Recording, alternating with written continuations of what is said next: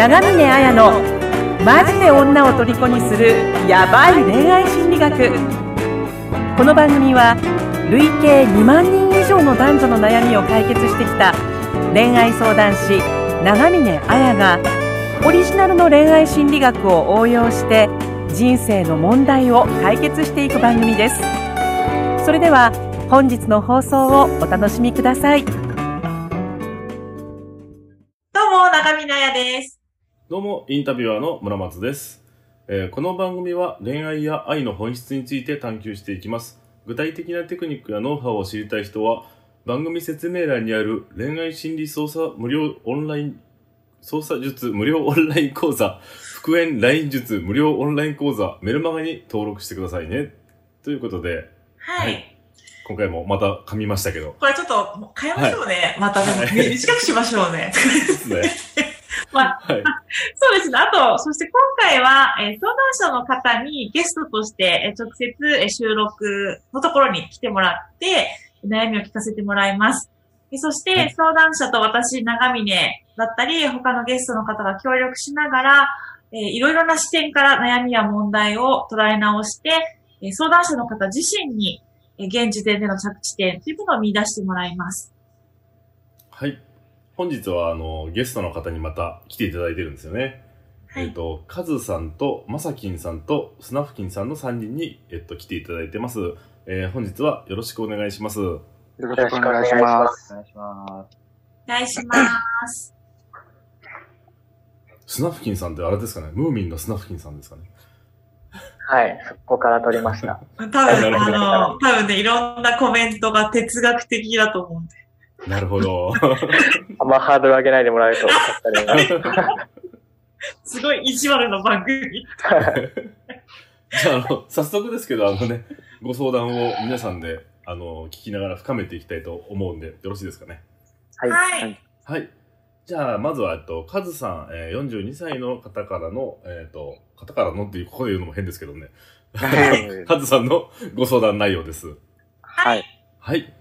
じゃあ、えーカズさんよろしくお願いします。よろしくお願いします。はい。はいあ、じゃあ、村松さんよろしくお願いします。いきます。はい。はいえー1月の上旬に彼女の誕生日があり、それまで些細な喧嘩をし、喧嘩からしばらくお互いに音信不通でした。ですが、彼女の誕生日も近かったので連絡しようとしたら、向こうから LINE が来て、もう嫌にな、嫌いにな、嫌になったの？と聞かれました。私はなってないよと伝え、誕生日に直接会う約束をし、誕生日当日に彼女と直接会いました。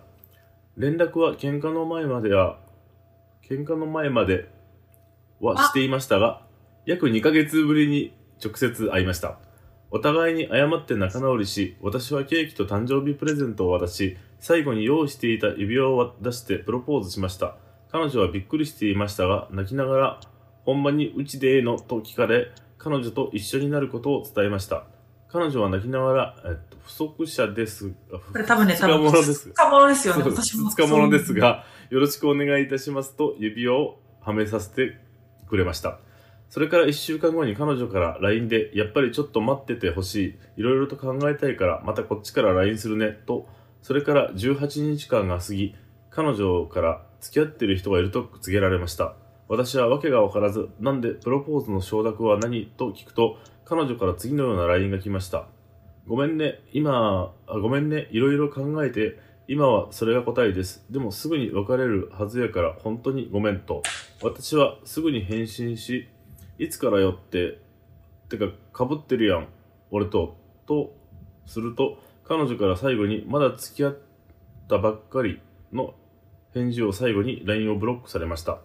私は彼女から他に彼氏ができたから別れてほしいと言われているのに、でもすぐ別れるはずやからと言われ、全く意味がわかりません。自分が彼女と付き合っていた状況が周りとは少し違うというか、周りからそれ付き合ってるのと言われるほどの関係でして、連れ子が3人相手にはいます。でも私が彼女に惚れ込み、県外から彼女の地元に引っ越してきて付き合いが始まりました。私の仕事上都道府県の長あ他府県の長期出張などもあり、付き合って2年経った今ですが、まだ一緒に住めていない状況でした。もちろん直接会ってはいましたが、子供がまだ保育園ということもあり、会っている時間が短く、まだセックスは一度もありません。キスはあります。生活費を毎月相手に工面しながら2年が経ちました。というご相談です。はい。はい。そうですね、なんか、あのー、カズさんなんか、大丈夫ですか？なんか気持ち的には一応落ち着いてきたっていうことだったんですけど、結構、LINE、LINE で眠れない日もね、ね。も続いてたっていう。う、まあ実際、年齢も年齢なので、うんまあ、最終的に考えてたんですね。うんまあ、プロポーズもしたんで、はい。考えてることは考えてるんですけど、うんまあ、ここ一週間は、もう、やばいですね。うん精神的に。っうん。ていうか、もうご飯が食べれてないので、8キロ痩せたんですよ。あえ、10日間でですか？10日間でじゃないですね。先週の、あ先今日土曜日なんで、うん今週の月曜日に振られたので。今週の月曜日にそれを、彼氏がいるっていう風に。で、内容的にはちょっと変わってくるんですけど、彼氏がいるって言われたんじゃなくて、あはい。のーその、彼氏さんから、うん。インスタグラムで、はいリクエストが来たんですよ。はい。うん。で、インスタグラムでリクエストが来て、で、パッて見るじゃないですか、リクエストを。うん。そしたら、あの、サムネの画像に、リあのーリクエストって何すか？すいません。フレンド話の腰折っちゃって。フォローリクエストです。あ、なるほど、なるほど。フォローリクエストが来て、はい。で、パッて確認して、まあ、許可なら許可、許可しないなら許可しないっていう風にできるんですけど、あ、なるほど。はい。まあ、許可せずパッて見たんですよ。はい。そうしたら、そのサムネに貼り付けてある画像が、はい。彼女と幸せそうに写ってる画像なんですね。うん。で、普通にびっくりして、うん。で、サムネの一言欄に自己紹介欄があるんですけど、そこに言ったら、大切、大、大切な彼女、彼女、息子、娘がいますって書いてあったんですよ。うん。で、まあ大切な彼女、息子、娘、言ったらまあ、娘は双子なんですけど、うん。まあ双子は書かなかったんかなって思いながらも、まあどう見ても彼女なので、まあそ。れを確認したら、そういうふうに言われたんですよ。うん、あー確認した後にさっきの、はうんあのーい、実は彼氏がいるっていう。はい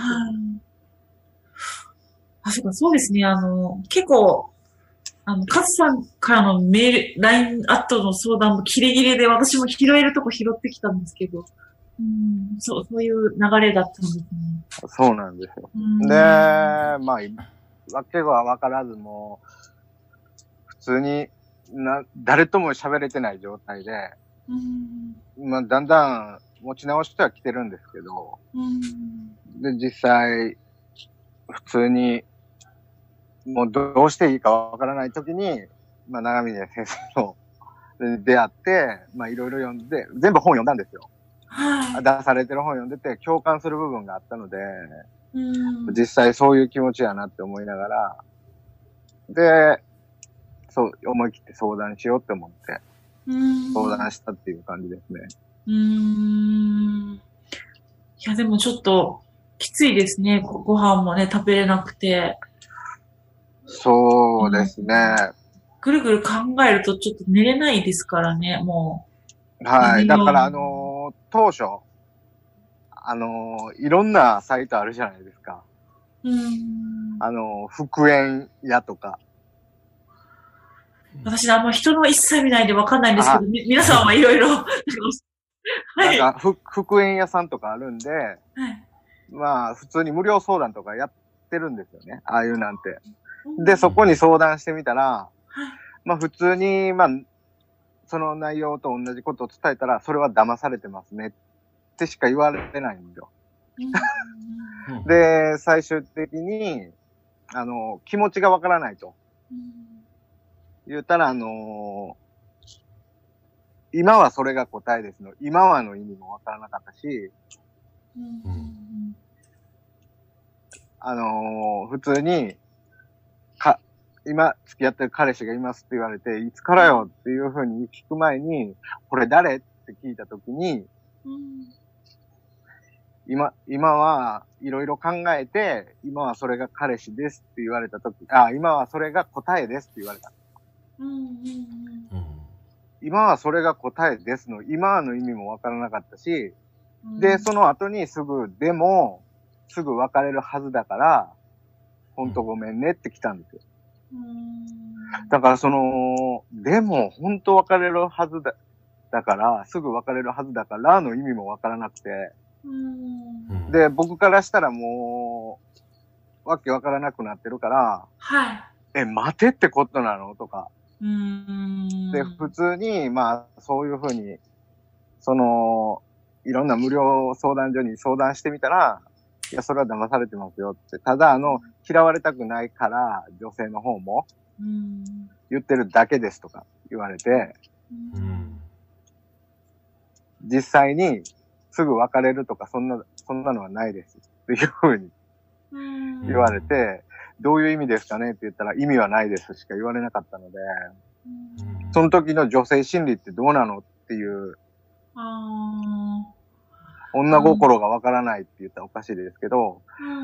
まあ男性は結果を求めて、あ目的を求めて、その女性はプロセスうん。を重きに置くっていうふうに言われてたので、うん。その違いなのかなとも思いながら、これは待つべきなのか っていうふうに。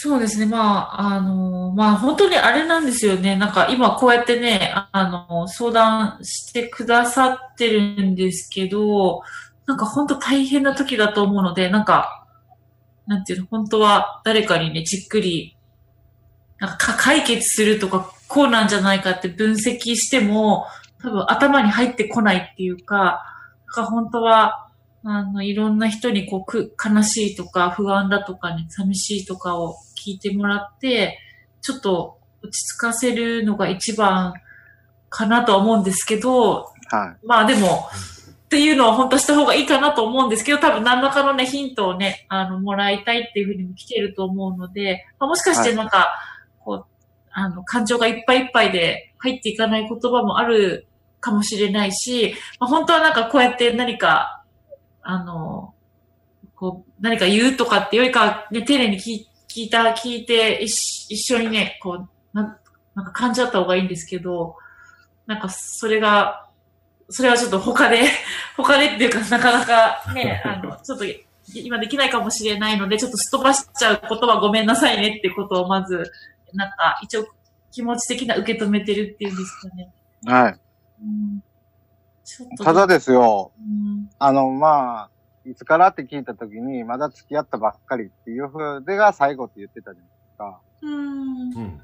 まあ、いうふう、まあ僕的には、そんなすぐ付き合うわけないんですよ。うん、まあ、言うたら、だいぶ前から付き合ってたと思うんですよね。うん、うん。で、まあ、うすうす、うすうすって言ったら勘がいい方なので僕、うん、そういう節があったんですよ。はい。うん。で、もう、あのー信用できひん、向こうに、信用してくれてないんならもうそれでいいよって言われてたので、うん、まあそういうような喧嘩も多かったんですよね、実際。それってマインドコントロールされてるって、いろいろな人にも言われたんですけど、まあ実際に土俵が違ったので、周りの人たちと。土土俵が違ったっていうのは具体的にどういうことですか？言うたら、あのー子ど普通って、うん。うん。あのーまあ人それぞれだとは思うんですけども、はい。世間体で言えば、あの子供もいなくて、うん。結婚もしてなくて、っていうのが、あのーカップルやと思うんですよね。あーまあ、まあ、だまあ、まあ、はいはい。でうん、まあ僕の場合特殊って言ったらおかしいです。僕の場合それを特殊っていう風な感じでは捉えてるんですけど、人それぞれやと思うんですけどね。はい。あのー子供が3人もいて、なおかつ。つバツ2なんですよね。あ、彼女がですか？彼女がです。はい。で、まあその時点でもうかなり特別、特別って言ったらおかしいですけど、リスクを背負ってるこれは誰、誰がリスク背負ってるんですか？彼女ですか？彼女です、か？彼女です。はい。でもそれを言うたら受け止めるって言ったらおかしいですけど、受け止めて、受け入れて、言うたら好きになったっていうほど惚れたんですよね。うーん。まなんか、これだと、例えばその、まあ、変な言い方ですけど、ある意味、えっ、と、なんてか、えっ、と、彼女が、今の言い方だとこんな感じですか？まあ、変な意味で傷物じゃないですけど。あの、まあ悪い言い方したらそうなっちゃいます。そうなっちゃいますよね。そう、そういうリスクを受け入れて、俺はやってきたんだっていう感じですよね。そんな上から目線ではないですけど。はいはい、そうです。うんはいまあ、。それでもいいよっていうふうに僕は言ってたので、はい。それ例えば彼女もは気にしてたんですか？その、私は、その、まあ、ば罰にだし、子供もいるから、あなたにはふさわしくないんじゃないかとか。ああ、それはずっと言われてましたね。うんんなるほど。で、そうです。あとはやっぱりその、ちょちょっとなんか、あのね、ちょっと大変な時に質問とかして混乱させてしまったら申し訳ないんですけど、はい。あの、やっぱ、あの、た確かに、特殊とい、特殊と言ったらあれなんですけど、なんか、これは本当に、こう、あの、付き合、お互いに付き合ってる、あの、か彼氏、彼女であるっていう合意がきちっと取れていたのかなっていうのが、ちょっと気になるんですよね。体のそ感れで喧嘩になったこともあったんですよ、実際。あ、はい。あ、のー、一年経った頃に、これほんま付き合ってんのかよって僕がう。うんん言ったことがあったんですよね。はい。それで、世間がどう言おうがあって。でぼ僕、その子にカズくん、カズくんって呼ばれてたんですけど、はい。カズくんは世間に振り回されんのっていう感じで、キレられたんですよね。もう何回も僕が言うから。あーまあ最初喧嘩、喧嘩して、向こうが最初は謝ってるんですけど、うん。最初僕が何回も何回も言うもんやから、うん。付き合ってる付き合ってないは本人たちで決めたらいいんじゃないのっていうふうに最初言われたので、うん。お付き合いの期間ってで私は付き合どどのぐらいだったんですか？2年ですね。で、あのー実質2年半なんですよ。は2年半っていうのは、あの、半年間、あのー音信不通やったんです、僕が。あ。はい。っていうのも、あのー付き合い当初って、ええ。あのーすごく会いたくなったり、どこどこに行ったり、い、ろいろしたいと思うんですよね。はい。付き合った時っていうのは。うん。はいでもそれをずっと断られ続けてああ、はい。たんですよ。ほああ、はい。で、タイミングが悪い、タイミングが悪いって言われながら、会えもできてなかった状態があって、う。ん。でも僕の方が去ったっていう、何も言わず去ったんですよ。うん。ほで、長期出張の方にそのまま出かけたので、う。はい。ほで、約半年間、音信不通やったっていうのがう。あったんですけ。ど、うん。うん。まあそれで向こうから連絡が来て、はい。また始まったっていう感じですね。う。うんん。なるほど。例えばじゃあ付き合ってる時って、あの、まあ向こうもね、お子さんがいて実際働い、働い、働いてもいるんで。はい。ど、どんなか、もう朝晩働かなきゃいけない状況とかですね。ギリギリあるいはでしたね。ああ、もう親とかも面倒見てくれないって感じですか？いや、もう実際、あの、お父さんだけなんですよ。うーんう。ん。お父さんだけで、ほんで、もう家賃が払えないからって言って、実家に戻ってました、ね。うーん。なるほど。なんか離婚した原因とかって聞いたことあります？か相手の方の。まあ、普通に旦那が働かなかったっていうのと、一人目は逃げられたらしいんです。うーん。自分、あの、子供を身ごもった時にうーん。逃げられて、で、二人目は、あのその連れ子うん。男の子の方をちょっと虐待されたみたいで。はい。で、働きもせんと自分が働きに出てたと。はい。ただ僕が知り合ったのはその結婚してた時やったんですよ、二人目と。はい。で、いろいろ相談も受けてて、うーん。で、相談も受けてて、相談を受けてるうちに僕が好きになっちゃったんですけど、うーん。まあ、状況が状況をもう飲み込んでたし、知ってたので、っていう感じですね。うん、わかりました。なんか付き合ってる時、まあ、お互い忙しいとは思うんですけど、こんなデートをしたとか、こんな風に、あの、一緒に子供と遊びに公園に連れて行ったとか、あの、なんだろうな、誕生日にはプレゼントをささやかだけど交換し合ったとか、なんかそうそういったその、か関係をどんな風に深めてきましたか？もう数えるほどしかデートもないし、遊びに行くのも数えるほどしかないんですよね。僕がもう他府県に、あのー出張に行ってたので、うんで、なぜ出張に行ってたかって言ったら、やっぱり、もうこんなん言ったら悪いんですけど、はい宮崎って物価が安いんですよ。で、給与水準もすごく低くて、はい。やっぱり他府県に行く方が儲かるんですよね。うーん。で、まあ僕が単身赴任してるだけやんやったら、あのお金はず、ずっと変わらず入れれてたので、はい。で、ちょっと一緒に住むまでは我慢してねっていう感じで、うんで、まあたまの休みに会いに行って、あの、食事してって感じですね。買い物行ってっていう感じでじゃあなんか、すごい、カズさんは頑張って、こう、支えるために働いてっていうことをされてたっていうことですかね。そうですね。うんまあ、息抜きもしたかったでしょうけど、まあ、あまりにも誘うとタイミングが悪いっていうふうに言われちゃったので、あーでなんか LINE うん離れてる時って LINE とか連絡できるじゃないですか。電話をしたりだとか。多分、はい例えば彼女から、あーカズさんに会いたいなとか、あの、今度、はなかったです。うーん、なんかそれよりもタイミングが悪いから会えないみたいなことの方が多かったっていうことですか？そうですね。もうバタバタが口癖なのかっていうぐらい今バタバタしてる。まあ電話かけるじゃないですか。うん電話でもあんまり喋ったことないんですよ。うーん。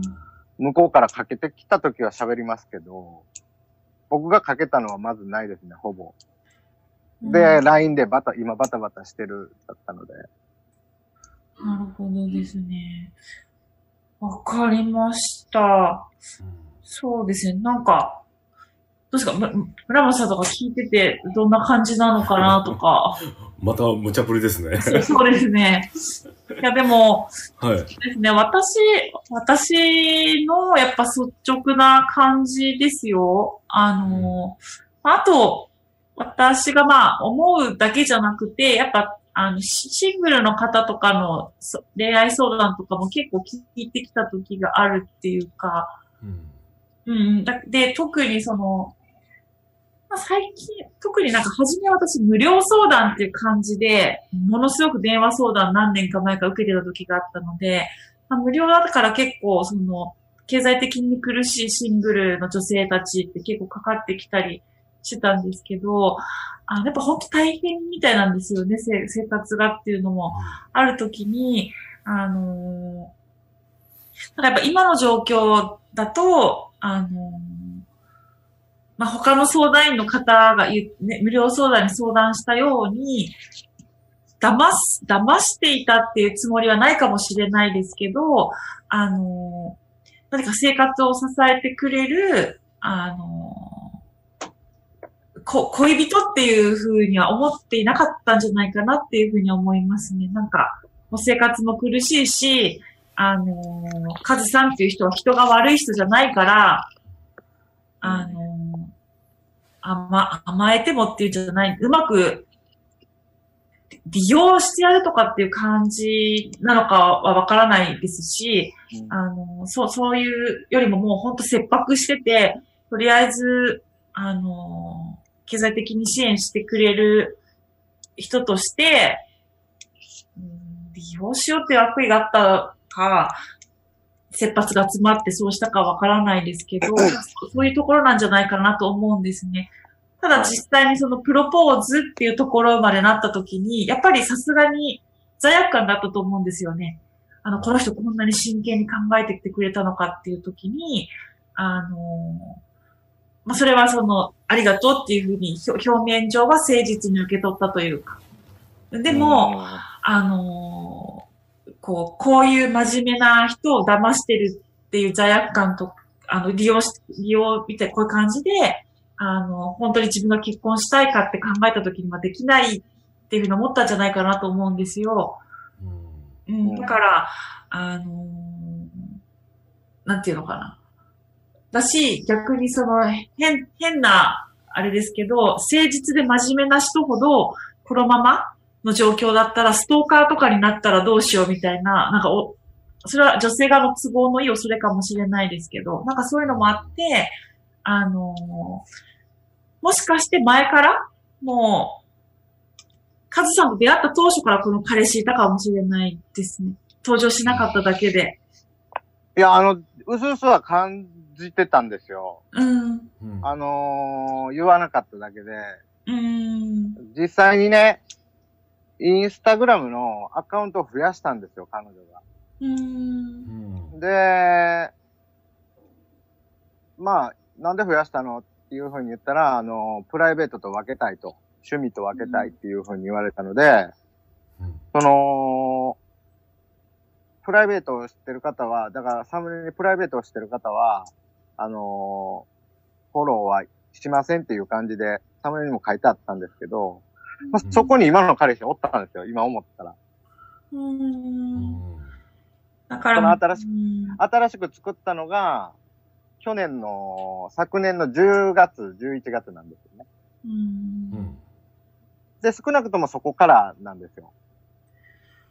そうですね。だから、あの、もしかしたらですよ、その、い、あの、前別れている旦那さんっていうのも、あの、なかなか、いい、いい人というよりは、なんか暴力があったりとかっていう、あの、まあ、貧困の連鎖っていうんですかね、もしかしたら彼女が育った環境っていうのも、あの、両親が不仲だったり、なかなかそういう離婚とかいろいろあったせいで貧しかったりだとか、飛行に走っちゃったりだとか、なんか、こう、なんていうのかな、こうすごく悪循環の状況があって、あの、もしかしたらですよ、わからないですけど、もう本当に彼氏っていう人がいて、あ、この人、あの、お金が取れるから利用しようっていうふうに、カップル同士やってたかもしれないし、あるいは別にそういうものじゃなくて、あの、本気になられても困るって思ったから、別にこのインスタの男性は彼氏じゃないんだけど、あの、ちょっともうストーカーみたいになっても困るからっていう感じでそういうふうに演じてもらってるとかっていう可能性も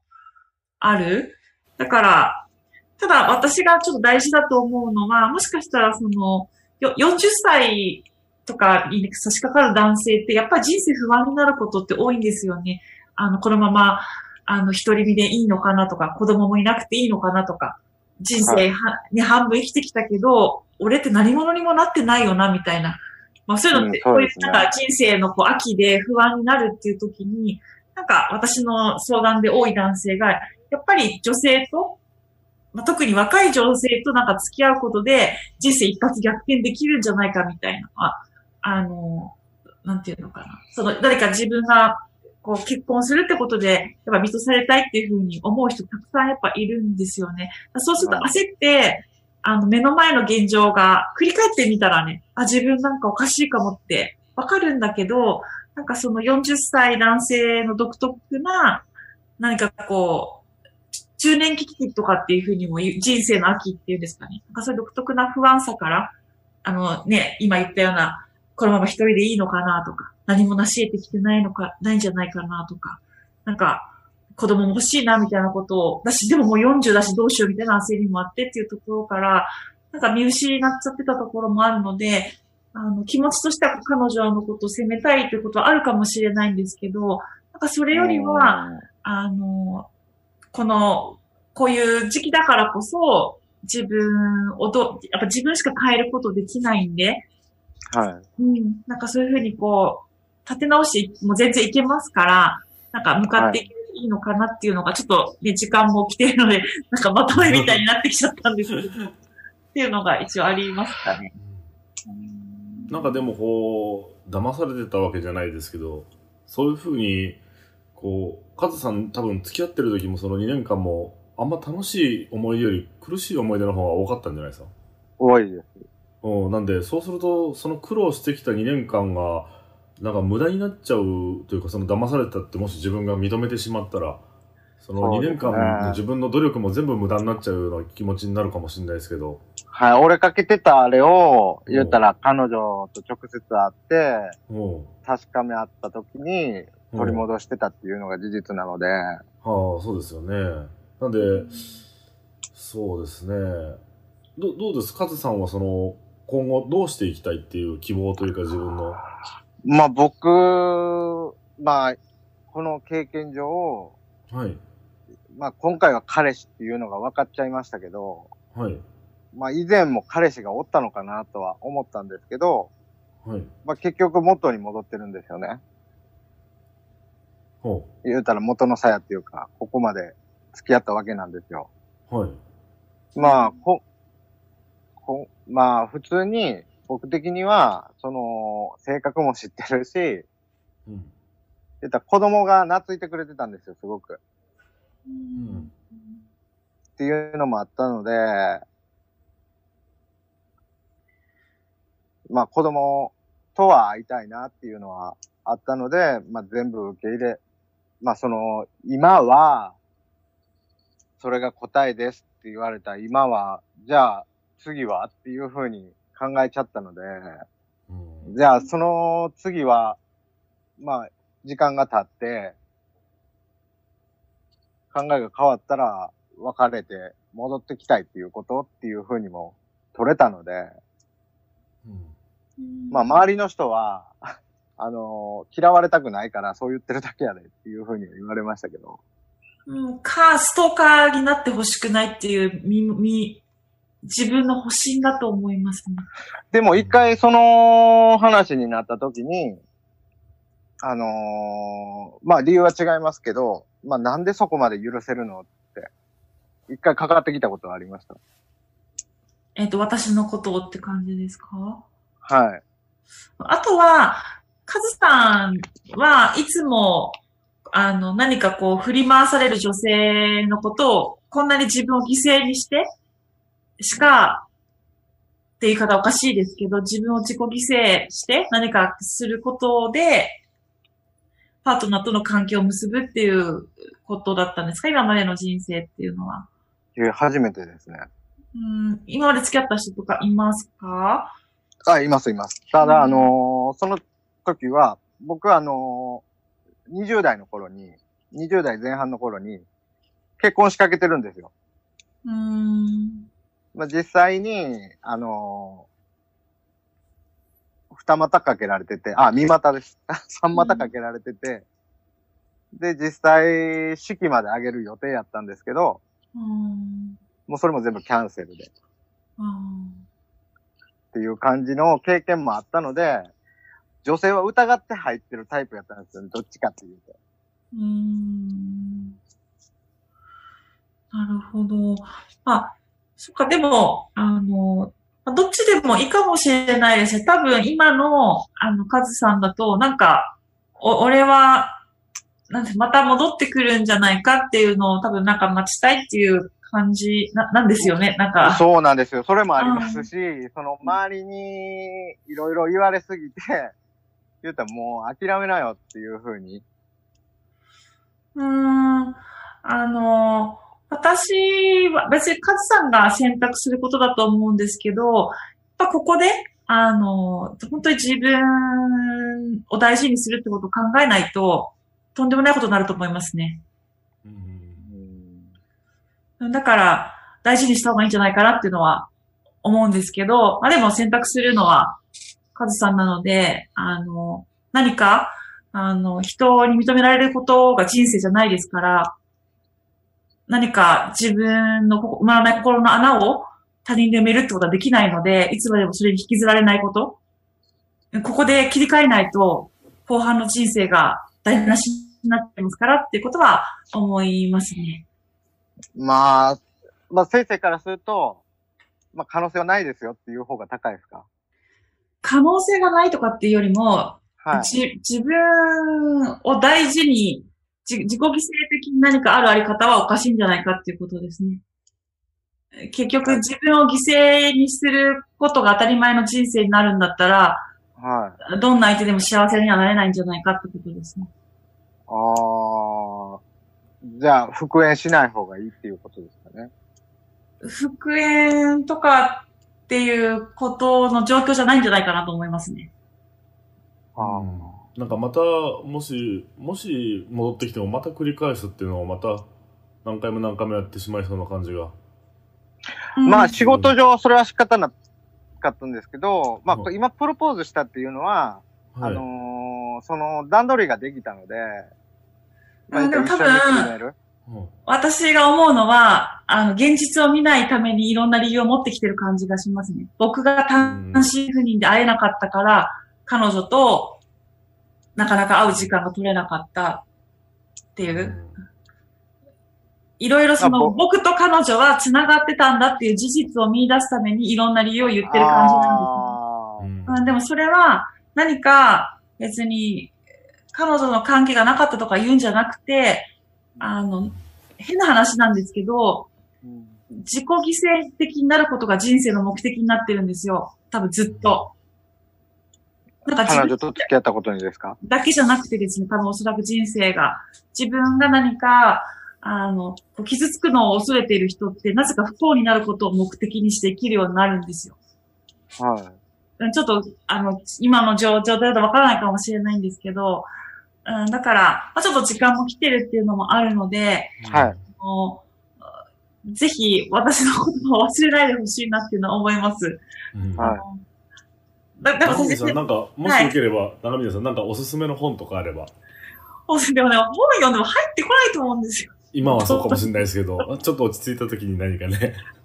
だから、そうですね、何がいいのかなっていう時に、あの、いや、本当に、一旦、今宮崎ですよね。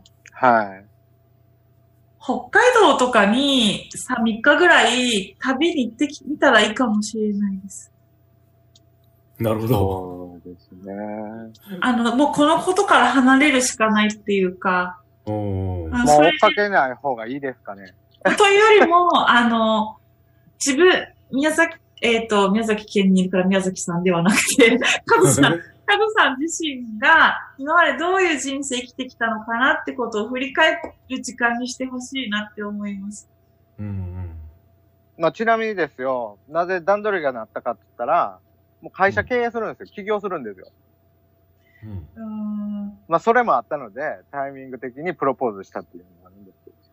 うんんそうです。だから、カズさんとしてはいろんな理由があるかもしれないけど、多分、カズさんの問題は、その、多分、復縁とかそういうことではないと思いますね。彼女との関係じゃなくて、何か、一度、あの、はなんていう忘れなて。忘れててよ、今回のことをきっかけに、何か、あのー自分自身の人生をより良くするためのなんかメッセージがあるんじゃないかっていうのがあると思うので、はい。その復縁するとかいうところ、あの、彼女がどうこうってことを離れて、俺って今までどんな風に生きてきたかなとか、今後どういう風にやっていきたいかなっていう、それは彼女抜きにしてですね、自分っていうものの人生ですね。うんそういうのをちょっと考えない、考えた、考えると、なんか彼女との関係も見えてくるんじゃないかなと思いますね。うん結局、今の知識と体験の中で、この問題が解決できないとしたら、新しい知識と体験を増やすしかないんですね、人っていうのは。うんうん。だから、そのために、今本を読むとかっていうのは多分できないと思うので、全然違う旅先に行って、この全然違う人に話してみるとか、うん違う体験をするとかっていうことで、自分の幅を増やすしかないんじゃないかなっていう感じですね。うんはい。多分、堂々巡りになっちゃうんで。はい。うん。了解です。はい。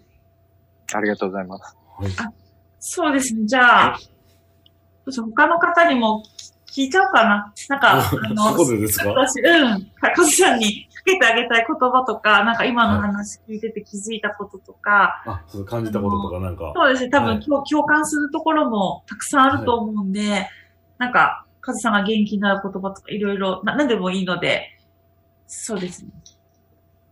とえっ、と、じゃあ、スナフキンさんから、どどうでしたはい。えっと、なんかすごい、自分とは違う辛い経験をしてて、しんどいだろうなって思うんですけど、上を向いて、すごい、あの、これからも頑張ってもらいたいなと。で、スナフキン曰く、今はこのムーミン谷が素晴らしいって感じるために旅に出るみたいだって言ってたんですよ。あそれと同じで、さっき、長道さんが言ったみたいに、カズさんっていう人間が素晴らしいっていうことを感じるために、北海道に旅行に行くっていうのは、すごいいいことなんじゃないかなと思いました。うんさすが、ありがとうございます。えっ、と、あとは、あれ、名前が今、吹っ飛んじゃってる。まさきんさん。まさきさん、ごめん。まさきんさん、もしえっと、感想ですよね。感想、な、なんでもいいですね。あの、ね。うー、そうですね。確かに。いや、これ自分がもしその立場やったら、いやめちゃくちゃ辛いなとは思います、うんうん。ただ、なんか、聞いとる限りでは、あの、なんて言うんですか。なんか目標が、なんか定まってないのかなって思いました。復縁したいか、でも復縁したらまたこうなるみたいな感じの、なんて言うんですか、うん二択とか、なんかいっぱい、なんかゴールがないなって思ったんで、うんなんか、自分的にですけど、なんかその、なんかゴールをなんか探せばいいがかなと、うーん。うんなんかあやふややから、なんか目標決めれば、まずいいのかなって思います。わかりました。じゃあなんか、こんな感じで、そうですね。まあ、あの、そうですね。で、こんな状況なんですけど、か、なんか、この、この企画って最後に相談者の方にまた来週って締めてもらうことになってるんですよ。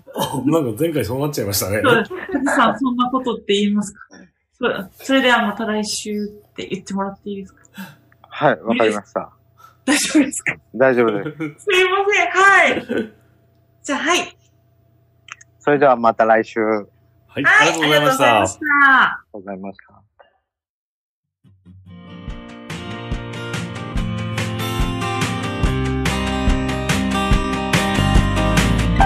本日の番組はいかがでしたか？